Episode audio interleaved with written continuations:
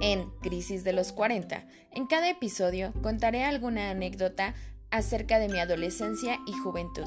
Conoce mis historias de amor, desamor, familia, amigos, escuela y trabajo desde una perspectiva bastante cotidiana, pero que no deja de ser muy especial. Identifícate con mis historias y escúchame en cada episodio.